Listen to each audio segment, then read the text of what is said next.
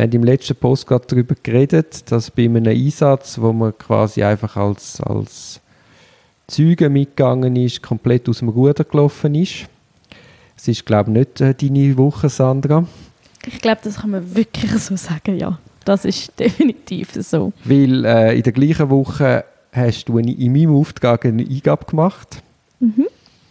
Und dann hat, glaube ich, acht Sekunden später hat der Staatsanwalt das Telefon in die Hand genommen, dir angerufen und ziemlich aufgebracht dir seine Meinung gesagt. Das ist ja so, ja. Es sind nicht acht Sekunden, sondern glaube zwei Minuten nach dem Anfang Aber ja, ich glaube, er hat da in der ersten Gefühlsregung von dem Ganzen, ihn hat er dann gefunden, er möchte schnell zurückrufen und seine Meinung zu meiner Eingabe sagen. Und ja, also glaube ich nicht im freundlichen Ton. Nein, er ist nicht so begeistert gewesen. Also er ist nicht unserer Meinung natürlich und ähm, ja, wie gesagt, es ist wirklich, ich glaube, manchmal wäre schnell durchschnaufen nicht so schlecht und nachher anrufen. Aber ja, no hard feelings, das passiert manchmal. Ja, ja, wir sind ja hart im Nähen, wie man jetzt weiß. Aber es ist ja auch wieder komplett absurd. Also man hat, äh, das Zwangsmaßnahmengericht hat eine Haft angeordnet. Wir sind ganz anderer Meinung als das Zwangsmaßnahmengericht, haben eine Beschwerde geschrieben. Der Staatsanwalt hat das ganze Aktenpaket dem Obergericht geschickt. Wir sind aber der Meinung, dass die Ermittlungen und die Untersuchung muss weitergehen wegen dem Beschwerdeverfahren und haben darum nicht Brief geschrieben, wo wir wollen wissen, wie es jetzt weitergeht. Genau. Und dann hat er ja ziemlich wütig ins Telefon geschrauen. Ja, er hat einfach gesagt... Wir sind jetzt selber schuld, wenn jetzt alles stillsteht. Genau, wir haben uns das komplett selber zu schreiben. Die Akten sind nicht dort. Man kann ja heutzutage auch nicht kopieren. Nein, nein. Die sagen jetzt am Obergericht, in dieser Zeit können wir halt nicht weitermachen. Mhm. Genau. Was sagst du zu dieser Einstellung? Ja, eben, vielleicht hat man es jetzt vorher schon ein bisschen gemerkt, ich finde die jetzt nicht optimal. Eben, es ist ja nötig. also, die Ausrede also es ist, ist ja quasi, mach kein, du bist selber schuld, wenn du für dein Recht kämpfst, dann musst, ja, wirst du halt bestraft, indem man nicht weiterarbeitet. Ja gut, ich habe das jetzt mehr als einfach als Ausbruch deutet, aber ja, von Art ist es das, ja. Eben, so wie, hey, macht doch, beschwert euch doch nicht, wehrt euch nicht gegen Entscheid, die wir machen, sonst schaffen wir einfach nicht mehr. Mhm ja, ist sicher nicht die optimale Einstellung, aber ich möchte ihm das jetzt eigentlich nicht unterstellen. Eben. Ich glaube, das ist mir so... Es war eine Eingabe am Freitagnachmittag und er denkt, Kopf, warum muss die jetzt noch kommen? Ja, wieso? Es hat ja für ihn es hat einfach einen Wunderpunkt getroffen. Wahrscheinlich, ja. Also er regt sich auf, dass wir überhaupt eine Beschwerde machen und ihm das Leben ein bisschen schwer. Wobei, es macht es mir gar nicht schwer, er muss nur Akten aufschicken.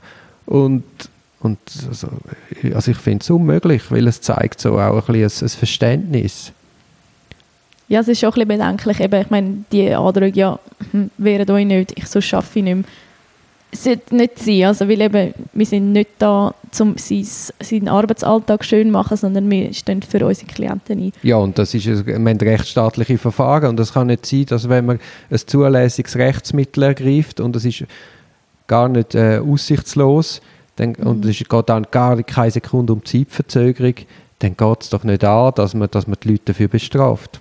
Nein, definitiv nicht. Mhm. Bin ich schon deiner Meinung. Und da ist immer wieder ein Problem bei unserem Haftverfahren. Die Haftgerichte tun einfach die Verdichtung und die Regelmäßigkeit der Ermittlungshandlungen viel zu wenig gewichten. Also der Staatsanwalt kommt ja problemlos mit dem durch, wenn er jetzt einfach nichts macht. Hat der Staatsvertreter, haben ja alle, alle verstehen, ja, hätte ja nicht können, die Akten sind oben. Ja, also wie wenn man nicht ein Aktendoppel hätte oder eine digitale Kopie oder einfach die wichtigsten Akten für sich kopiert. Das ist ja alles kein Problem. Ja, mit so Sachen hat man zu leben. Was machen wir jetzt da? Es äh, ist ja klar, dass wir das nicht schlucken, dass wir jetzt da etwas werden machen. Wir werden insistieren, wir werden darauf behagen, dass etwas geht. Wir werden es aktenkundig machen, mhm. dass wir wollen, dass etwas geht. Dass man nachher auch die Bearbeitungslücke sieht. Ja, gut, dass wir, ja, das ist wie so ein bisschen das Einzige, was Sinn macht, genau, weil an dem misst ja auch nachher das Zwangsmaßnahmengericht, ob man es verlängern oder nicht. Ja, und dann auch allein die Strafzumessung. Also, es ist eine, eine Bearbeitungslücke, die man nicht erklären kann. Und wenn man dann viel von denen hat oder die besonders lang ist, dann, dann verletzt man das Beschleunigungsgebot, was mhm. dann zu einer Strafreduktion führen muss oder müsste. Mhm. Und äh, ich glaube, es ist, es ist auch für das Ansehen als Staatsanwalt an sich ja nicht, nicht gerade das Beste, wenn er da dauernd wieder so mit so etwas konfrontiert wird.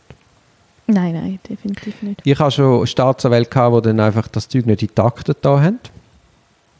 Also, also wenn man angerufen hat oder schreiben Wenn wir dann hat, geschrieben haben, hey, was ist jetzt los, warum geht nichts, hey, was ist jetzt los, warum geht nichts, haben sie das einfach nicht in die Akte da.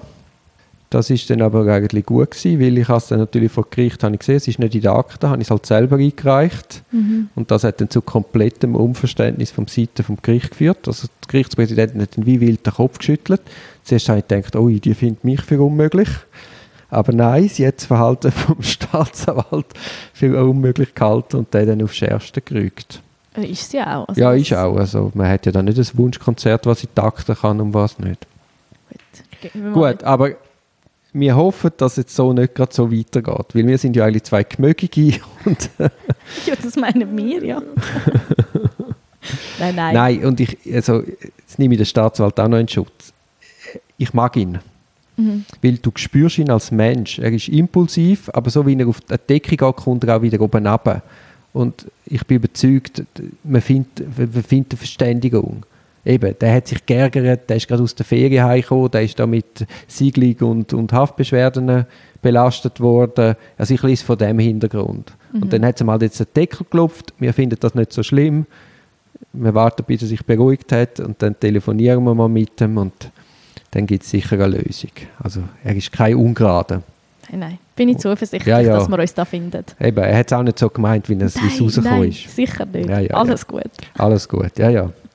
Also, merci. Aber so soll es jetzt nicht weitergehen. Jeder, Nein. der das hört, läutet uns an und singt ganz lieb. Ja, genau.